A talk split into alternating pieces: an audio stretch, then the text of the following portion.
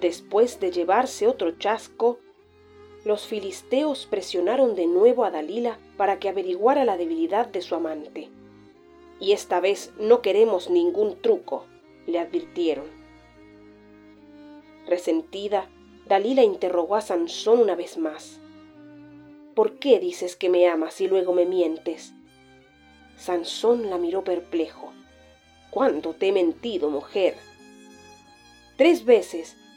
Me dijiste que tu debilidad estaba en los mimbres, después en las cuerdas y por último en el hilo del telar. Y nada resultó cierto. Sansón no supo qué contestarle. Por más que pensaba y pensaba, no conseguía ver ninguna debilidad.